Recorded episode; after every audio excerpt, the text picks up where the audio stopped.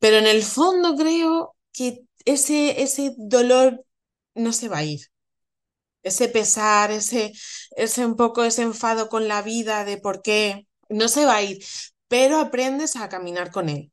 Aprendes a decir, bueno, pues ya está, es, es lo que me ha tocado, estoy un poco enfadada porque me estás tratando mal, mm, ¿sabes? Estoy un poco enfadada con la vida, pero también he aprendido a que no, no puedo ni debo programar nada eh, ni dar nada por hecho.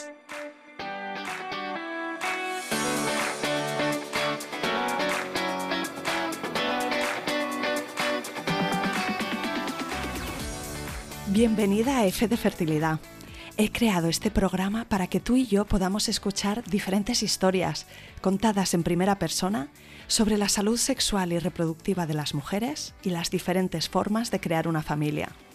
No se habla suficiente de estos temas, de cómo se vive la infertilidad, de las pérdidas gestacionales, la congelación de óvulos, la reproducción asistida, la ovodonación o donación de esperma, la adopción, la acogida, las pruebas genéticas, la crianza monoparental por elección, la fertilidad LGTB, de vivir sin hijos no por elección o del impacto que todo esto tiene en las emociones, en la relación de pareja, en la salud o en el bolsillo.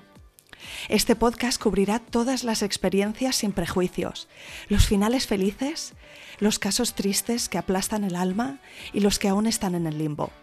Mi deseo es que escuchar estas experiencias te acompañe, te empodere y te ayude a transitar este camino o empatizar más con otras personas que lo están transitando. Yo soy Isa, tu anfitriona, y te doy las gracias por estar aquí. No estás sola. Bienvenida.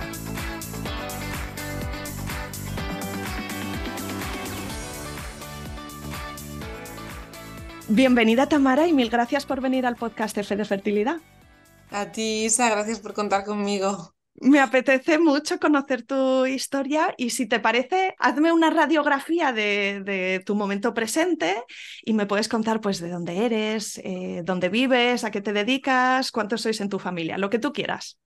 Vale, bueno, pues tengo 37 años, soy de Madrid, eh, estoy casada desde hace nueve años y tengo dos peques, eh, una niña de seis y medio y otra pequeñina de tres, casi cuatro que, que va a hacer en enero.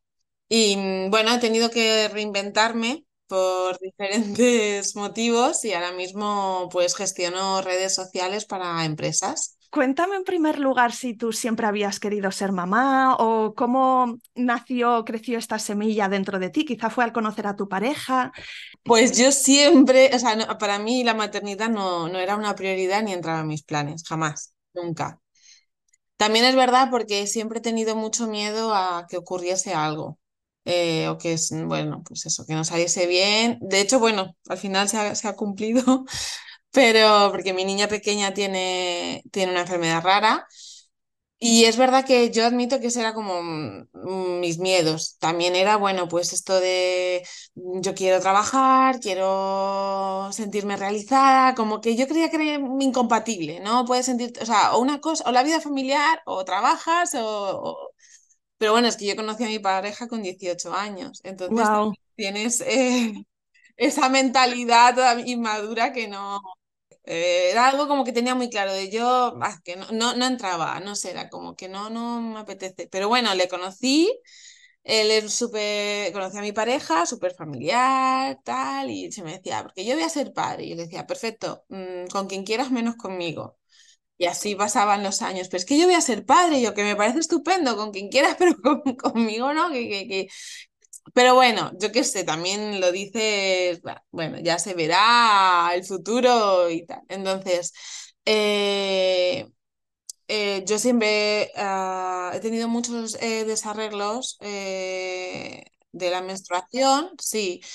Eh, con 24 años eh, desarrollé hipotiroidismo y tal, entonces, bueno, pues al final un poco por prescripción médica, comodidad, bla, bla, bla. Eh, anticonceptivo hormonal. Claro, he usado anticonceptivo hormonal y bueno, entonces, eh, bueno, eso siempre ha estado bastante regulado, más o menos, porque no eran infalibles, entonces siempre he tenido como mucho seguimiento. Y pues una de estas de, un descanso y tal, eh, de, entre píldora y de anillo y no sé qué, me tomé un descanso como de seis meses, un año, empecé a tener unos dolores terribles, unos sangrados brutales. Mm, yo en cada regla tenía contracciones. Entonces me vieron que tenía una endometriosis eh, pues brutal, muy, muy, muy agresiva porque yo en menos de nueve meses yo había desarrollado uno de los quistes dentro del ovario, eran de más de cuatro centímetros y medio. ¿Y, tenías eh, en tu familia eh, un diagnóstico así similar? O... No, que yo sepa, no. No, mi madre no, eh, y luego, bueno, pues mi, abuela materna no, no vive y, mi abuela paterna, pues no, no pregunté, no. Pero bueno, quizá entonces te, dirían endometriosis, a lo mejor pues tampoco sabías bueno, exactamente al, principio me dijeron tienes un, tienes un tumor. Y así estuve como un mes y medio, dos meses. Ostras, serían unas semanas. Claro, sí, o sea, era, tienes, tienes un tumor, no sabemos qué es, hay que analizarlo, eh, tal. Y, bueno, y, entonces en comparación cuando te dijeron endometriosis dijiste, uy, eso suena mucho menos ah, claro, problemático. Sí, sí, fue, bueno, pues ya está, pues, pero claro, ahí ya te dicen, eh, yo, yo tenía 27 o 28 años. Eh, y entonces cuando ya te dicen que es endometriosis, eh, yo, mi madre tiene, tiene menopausia precoz, eso se hereda.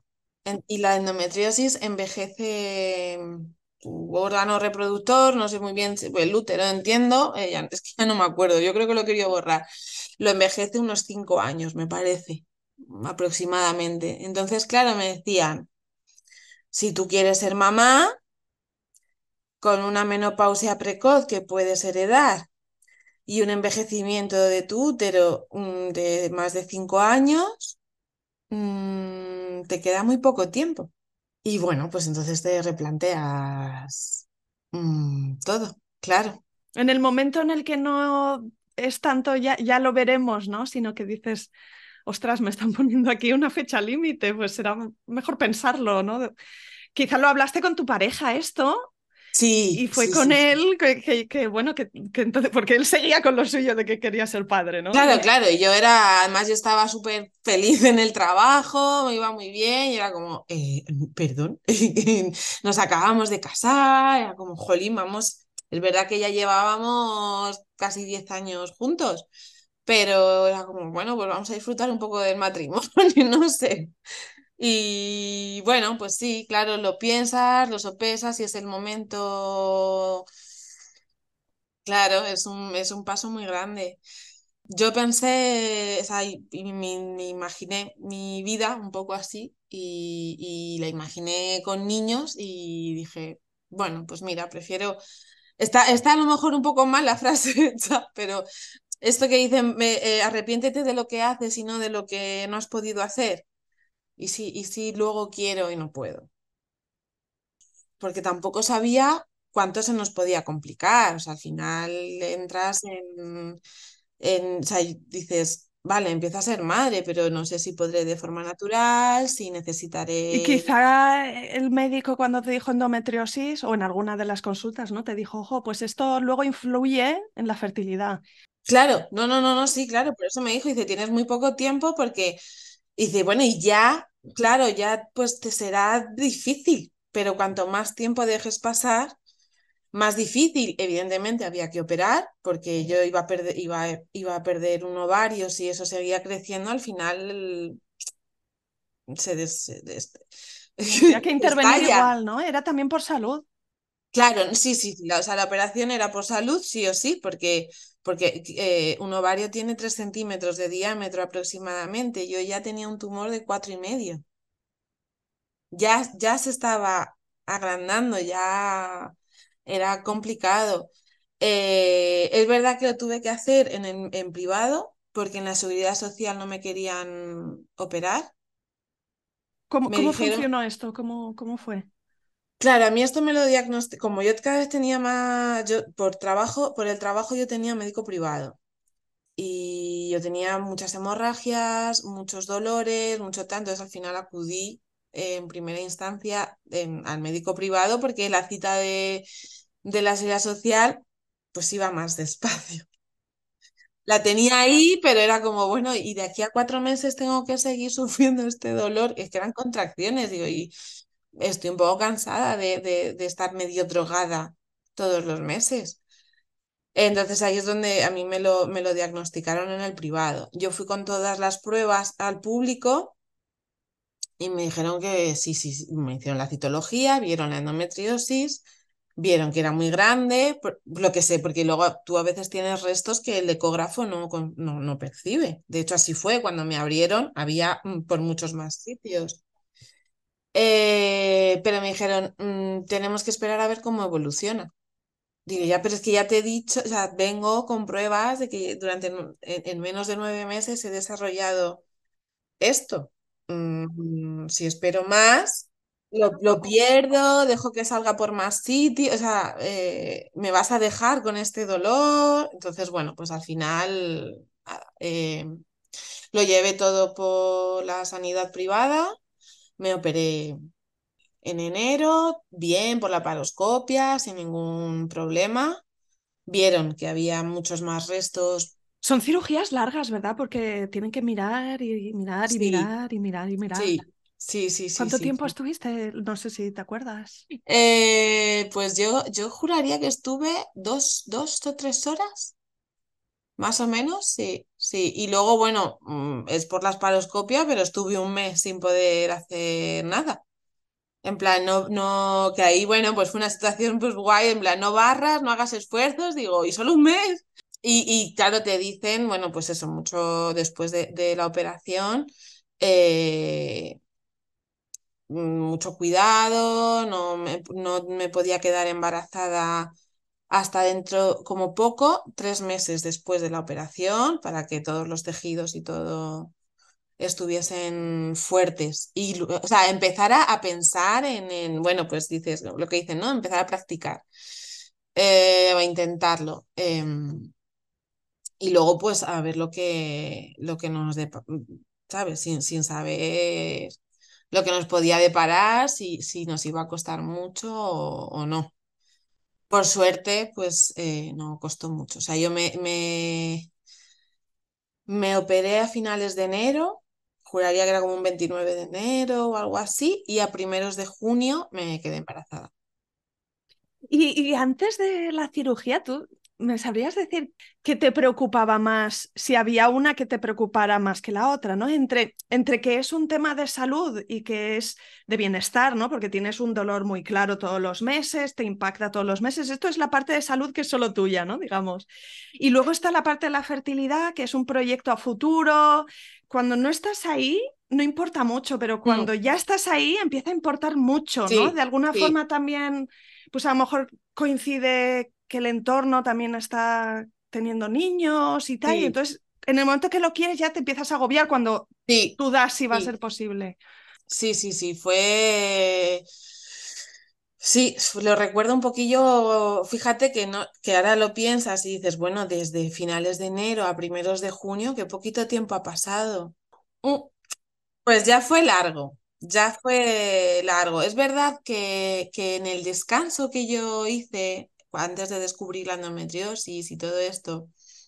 Em, vamos a, o sea, sí que estuvimos así un poco en plan, bueno, pues si viene, porque estás en el descanso. Lo dejamos en manos del destino. claro, Me, dejé llevar un poco, pero yo pensando en, el fondo, bueno, pues mejor que no venga. Era como, como, mm, hay sentimientos encontrados, porque pero aún así te, te generas ilusiones, porque yo creo que te puede un poco también el miedo ya viví un poco esos meses de, de...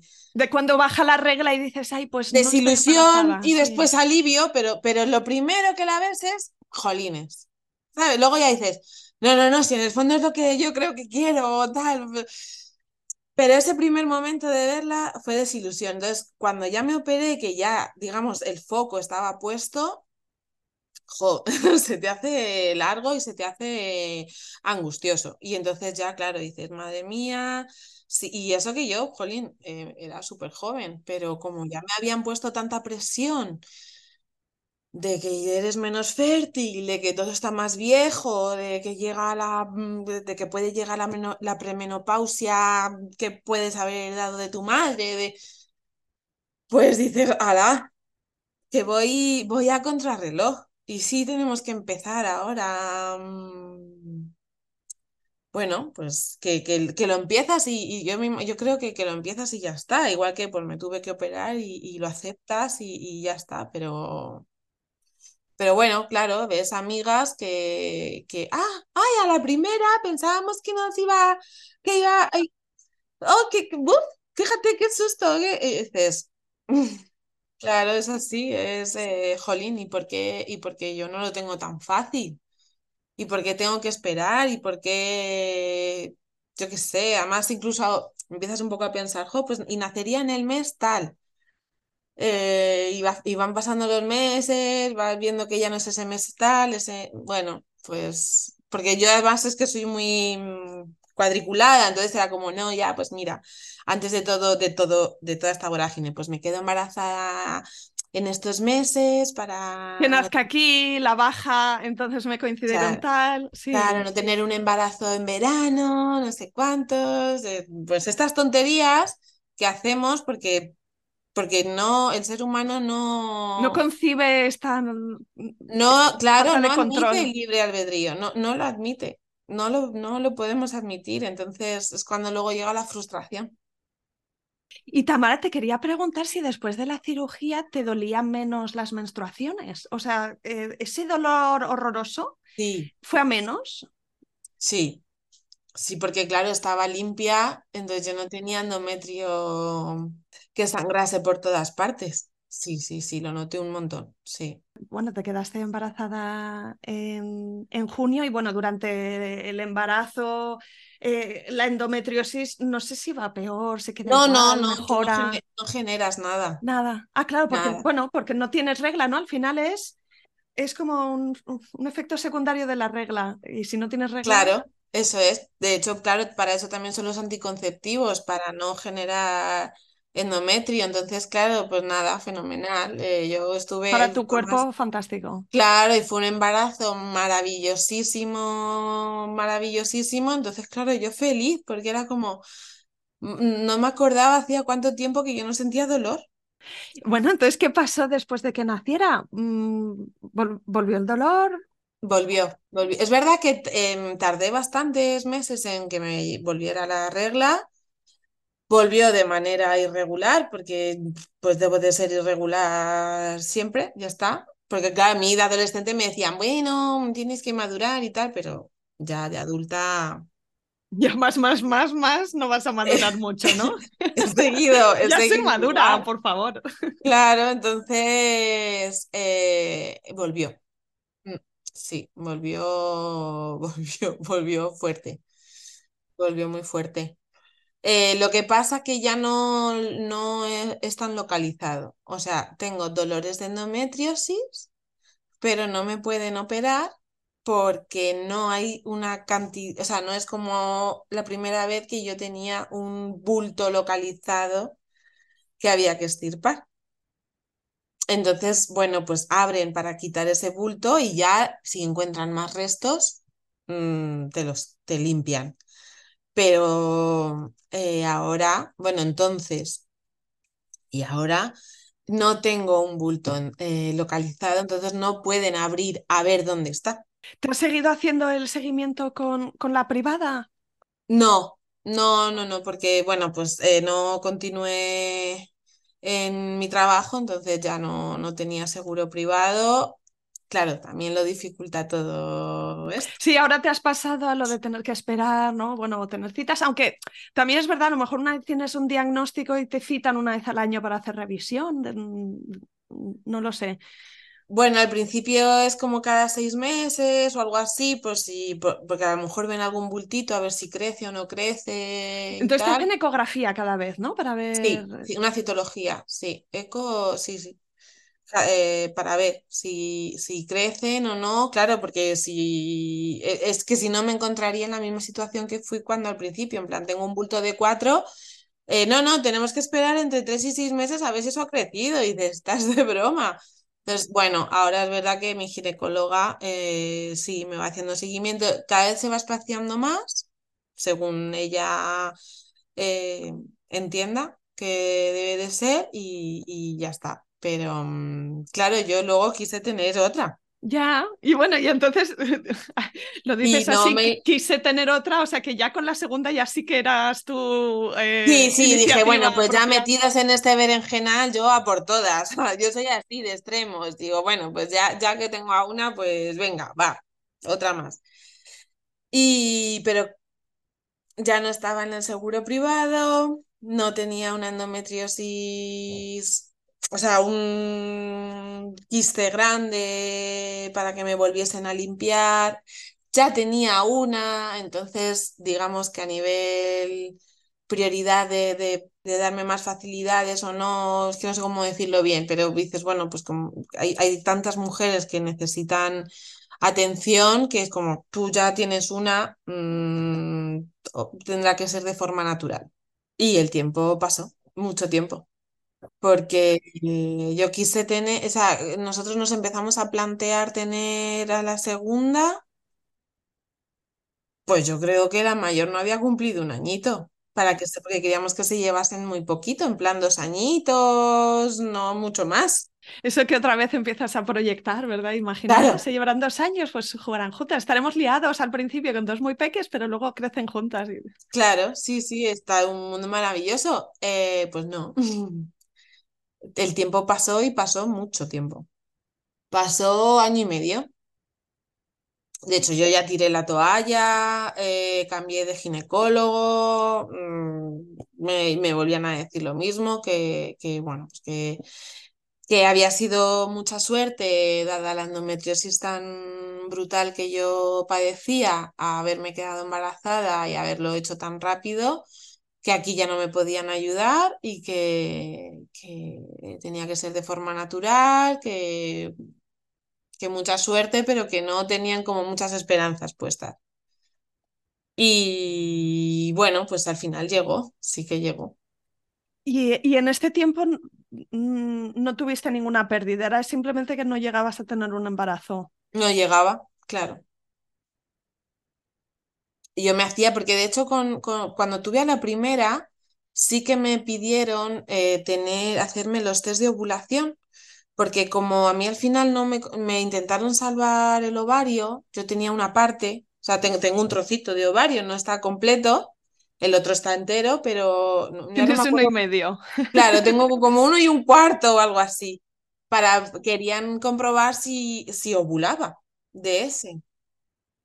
Claro, entonces sí que me, me hice, me hacía test de ovulación para ir viendo un poco tal. Y yo con la segunda, pues hice lo mismo. Ya al final, cuando me empecé a desesperar, porque pasan los meses y te frustras y ves que la niña va creciendo y que, bueno, pues entras en esa, en esa rueda mental yo me, me, hacía test, o sea, que, que, ya era como un poco obsesivo de mm, el test, es ahora, venga, mm, ahora, o sea, ya era como, es que esto está perdiendo el, el sentido, el, el, el, amor, el mm, muy frío. Y la espontaneidad que tiene también, ¿no? Estar con la pareja y sí. Sí, se convirtió en, en algo frío, frustrante, y madre mía, hasta que, bueno, pues te dicen que es muy complicado, ya lo asumes, mm, tiras un poco la toalla, por así decirlo, y dices, bueno, pues mira, pues he tenido suerte de tener una y mm, sí, yo creo pues que tenía que venir, que, que ya está, que fue ese momento que me relajé, porque además yo me acuerdo que el día que me dijeron que yo no iba a poder tener, que, que ya está, que, que lo sentían mucho, pero que era complicado porque si encima tenía una endometriosis así como esparcida y tal, entonces como que el entorno para que el embrión se agarrase era súper hostil. Eh, mm, salí de la consulta y me fui a tatuarme a, mi niña mayor, a la familia, tal, o sea, fue como, vale, pues ya está, lo asumo, Em, sí, esta es mi familia. Y, y fue cuando llegó. Entonces también creo que el, el asumirlo, el relajarlo, el, bueno, pues, pues esto es lo que me ha deparado la vida, pues fenomenal y bienvenido sea. Y me dijo, y dijo, va, pues sorpresa. Qué bien, pues enhorabuena por, por estos dos embarazos y tus dos niñas. Decías antes que tu pequeña le han diagnosticado una enfermedad rara. Sí. ¿Qué, qué le han diagnosticado? Si te parece bien contarme un poquito Sí, sí, sí, ahora ya después de dos años y medio, pues Debe ser súper difícil.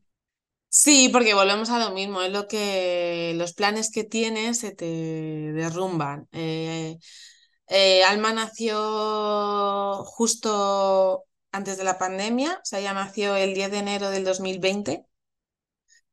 Y bueno, pues yo empecé a ver a los cinco o seis meses pues, que algo no iba bien, pensé que era por ser niña de pandemia, de haber estado tanto, tiempo encerrada. Pero bueno, eh, nada, eh, muchos médicos, eh, muchas pruebas y, a los 13 meses de la peque, que nos dieron los resultados de la prueba genética, la diagnosticaron de síndrome de Angelman. Angelman, sí, es una, es una enfermedad rara que afecta a uno de cada 20.000 nacimientos. Eh, no es o sea, es genética, pero no es hereditaria, con lo cual, bueno, pues es Sí, es, es de estas cosas La random. de la lotería, esa, esa es la que me tocó. Y bueno, el momento fue bastante duro, no hubo mucho tacto. o sea, eh, como además era pospandemia, no se podía entrar dos en la consulta, entonces me lo dijeron sola. Eh, y, y, pues nada, fueron, mira, eh, tu hija tiene un síndrome que no esperábamos que tuviera, ya ahí ya se te encienden, oyes síndrome y, es, y ya el, eh, empiezas a entrar en un, en un túnel negro. Estás en una burbuja, ya no oyes, es como si estuvieras en agua y no oyes. Sí, claro, dijeron es síndrome de Angelman y te quedas un poco así. eh, bueno, pues la pregunta, dices, bueno, pero ¿y, y, y, y, qué es? Y- y qué va a pasar? Y fue, bueno, pues tu hija no va a caminar, no va a hablar y su discapacidad intelectual es severa. ¿Y esto es lo que tú estabas viendo? No- Claro, ella con 13 meses no se sentaba sola, pero es verdad que estaba muy conectada, entonces yo siempre pensé que me iban a decir pues que era un retraso madurativo, porque bueno, pues eso, no dejaba de ser una niña pospandemia que había estado tres meses encerrada en una casa, que había estado casi seis meses sin ver a personas que no fuesen sus padres y su hermana, ¿sabes? Sin estímulos como el resto de niños, sin salir libremente a la calle y que eso la iba, la podría haber afectado, pero no imaginé que, que pues que fuese algo tan, mm, tan brutal. Y la manera en la que te lo dicen, porque así te vas a tu casa, pensando que vas a pasar el resto de tu vida, ¿cómo decirlo?, con un muñeco, ¿sabes? Que no se va a enterar de nada, y va a necesitar cuidados todo el tiempo. pero además cuidados extremos, o sea, no camina, no habla y su discapacidad intelectual es severa y dices, ¿qué, qué- qué tengo? Un, un, ¿qué, qué- qué- qué- qué es mi hija? Ay, mi, mi hija hace un minuto era un bebé sano, que iba a jugar con su hermana, iba a cantar canciones, eh, iba a ir al cole con, con su hermana y, a- y a- y- iba a ser astronauta de mayor. que es lo que pensamos todos cuando tenemos, cuando, incluso antes de verles la cara.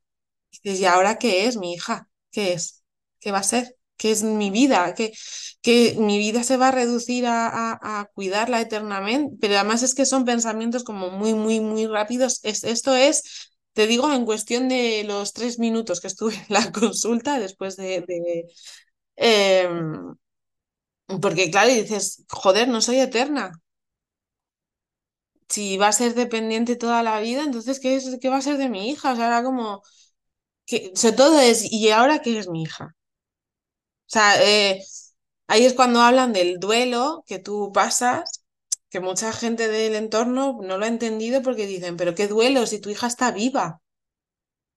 Dices, es que no es el duelo a un cuerpo, es el duelo.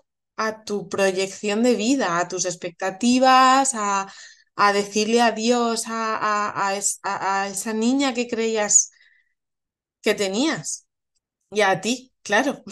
Pues eso, ella cuando nos dieron el diagnóstico mm, tenía 13 meses y ahora en enero va a hacer cuatro años. Ha pasado ya un tiempo.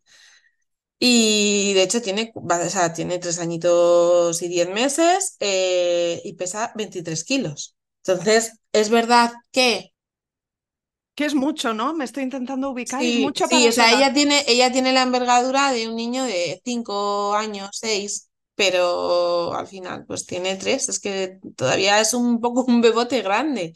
Cualquier niño de 3 años todavía sigue siendo un bebote que te pide que le cojas, que tal, pero ella es que es, que es, que es enorme. que por suerte ella camina, camina un poquito, o sea, bueno, camina, o sea, no, no camina por la calle largas distancias, pero por casa sí, ella va en casa o dentro del parquecito, eh, en la calle y tal, pues se mueve, ha empezado a montar en patinete así despacito, o sea que... Wow, y, y cada esto es un hito enorme. No, claro, es, no- tú no cuentas con, es que no cuentas con nada, o sea, el mundo se apaga. Cuando tú sales de la consulta, el mundo se apaga y te sientes, pues que estás muerto en vida. ¿Que ahora qué? ¿Que ahora qué va a ser de todos? Porque dices, pues yo la voy a cuidar, ya, ya. Pero es que eres tú, eres tu pareja, es tu, es tu otra hija, afecta a todos y, y- y hay que llevar un equilibrio y todos lo tienen que aceptar y todo, o sea, es, o sea, primero es sobre todo asumir ese dolor de, de Mi hija va a ser dependiente el resto de su vida, mi hija no va a experimentar lo, lo maravillosa que es la vida y todo lo bueno que la puede traer. Mm, mi hija me va a necesitar siempre y yo no soy eterno. Sí. Su Eh, esperanza de vida es igual, sí, parecida a la, bueno, la, igual, la igual, igual. base. Sí, es, eh, en principio es la, en principio es la misma. Es verdad que es una enfermedad que se ha diagnosticado hace relativamente poco. No sé si tiene como unos 40, 45 años el, el primer diagnóstico. O sea que es, todavía es como muy reciente. Pero sí, en principio la esperanza de vida es igual. Entonces, eh, el primer año es, em, es doloroso vivir, porque ahí volvemos como al principio de la conversación, cuando te quieres quedar embarazada y ves que a tu amiga no le ha costado nada, que hay bebés por todas partes, que... Y, y tú no, entonces aquí lo que ves son familias muy felices, con niños muy sanos, que hacen muchas cosas, hermanos que juegan juntos, em, y tú no. Y es siempre, pues eso, pues, pues como con todas, todos los tipos de dificultades. eh, ¿y por qué? Habrás aprendido cosas de ti misma, ¿no? Como que, como de conocer quizá una fuerza o un amor que no sabías que tenías dentro. Yo creo que la fuerza, la fuerza, eh, el adaptarte a tu nueva situación y el, y el aceptarla, mejor o peor. Creo que nunca se acepta, o sea, nunca, no lo sé, porque yo también considero que, que el diagnóstico mm, viendo otras familias, yo soy muy, soy reciente, pero en el fondo creo que ese, ese dolor no se va a ir. Ese pesar, ese, ese un poco ese enfado con la vida de por qué, no se va a ir, pero aprendes a caminar con él. Aprendes a decir, bueno, pues ya está, es, es lo que me ha tocado, estoy un poco enfadada porque me estás tratando mal, mm, ¿sabes? Estoy un poco enfadada con la vida, pero también he aprendido a que no, no puedo ni debo programar nada, eh, ni dar nada por hecho, porque yo no contaba con que mi hija eh, anduviera, yo no contaba con que mi hija fuese a decir papá. O sea, dice tres, tres palabras, pero para mí son oro, porque yo ya me resigné a que jamás iba a oír la voz de mi hija. No se puede dar nada por hecho. ¿Me estás diciendo que dice, que dice papá y no dice mamá? Bueno, el mamá lo maldice cuando le pasa algo. O ¿En sea, cuando está malita, cuando tiene sueño y así. Entonces no sé si es un poco como un lloro, un... Sí, bueno, sí dice mamá, sí, vamos a decir que sí dice mamá, pues, pero para lo divertido está papá. Ah. Sí, pues ahí estamos trabajando mucho porque, porque ella me ha enseñado que no puedo dar nada por sentado. Hay que seguir, caminar, eh, y si viene bien y si no, pues entonces aceptar. Me admira mucho tu, tu sonrisa dentro de, de todo esto. Yo que te estoy viendo la cara y... Pero bueno, elige. ¿Hay alguna cosa que se ha quedado en el tintero, algún último mensaje que quieras compartir? no sé, a las mujeres que, y los hombres, que yo creo que esto es para todos, que nos escuchan, es pues eso, que no, que sea por lo que estés luchando, sea para quedarte embarazada, sea por un bebé em, con, con necesidades, es que da igual, porque lo puedes extrapolar a lo que quieras, es que no, que no des nada por sentado. Y que lo que sí que consigas lo disfrutes mucho, porque pues eso, yo tenía mis dos bebés, mi marido y mi vida era perfecta y, y un 15 de febrero pues explotó mi mundo y tuve que volver a empezar, entonces también que lo que tengan y lo que consigan sí que, que lo disfruten mucho. Pero que no den nada por sentado, que, que, deje, que se dejen fluir pues que, que, hay muchas cosas que no están en nuestra mano y que lo que tiene que ser será y, y, y, entonces que entonces sí se disfrute por lo que sí se tiene. Aunque duela no conseguirlo a veces. Pero bueno, que es que tampoco nunca se sabe.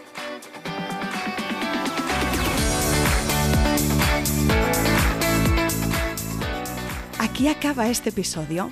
Si te ha gustado, suscríbete al podcast para que te aparezca en el feed un nuevo episodio cada martes. Encontrarás una amplia biblioteca de relatos de otras mujeres y de algún hombre que han transitado o están transitando el camino de la fertilidad. Gracias por acompañarme. Espero que este programa te ayude. ¿Y te puedo pedir un favor? Ayúdame tú también a mí a que este recurso llegue más lejos recomendándoles F de fertilidad a tus amigas o amigos. Y por supuesto, no dejes de escribirme. Me encantará saber de ti. ¿Quién eres? ¿Por qué escuchas este programa? ¿O si te ha ayudado? Mi email es isa.planetaparto.es o en Instagram la cuenta F de Fertilidad Podcast. Cuídate mucho, nos vemos la semana que viene.